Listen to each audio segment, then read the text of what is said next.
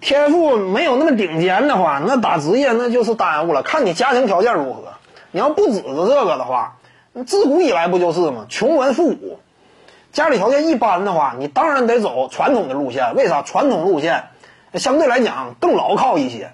那我上学，我最终考一个文凭下来，我出路多呀。你对不对？现在社会上就是这样嘛。你起码有一个文凭的话，很多大企业，你这个门槛你起码能迈进去。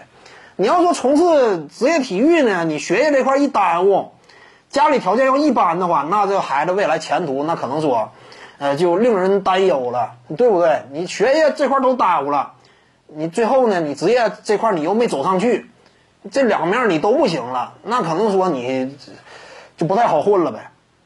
你家里条件特别好的话，那可能说，那你这个选择余地也会更广。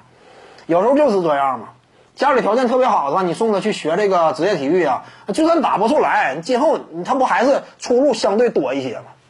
呃，我感觉呢，就是小孩儿到底是参与不参与职业体育，天赋仅仅就是一方面，因为有时候你就算天赋出众，你能不能打出来都未必。呃，尤其呃小这个职业体育这条路径，你看运动员，你从很小就得看，呃，很小那会儿呢，他天赋到底如何？这个有时候呢，它是存在很大误差的。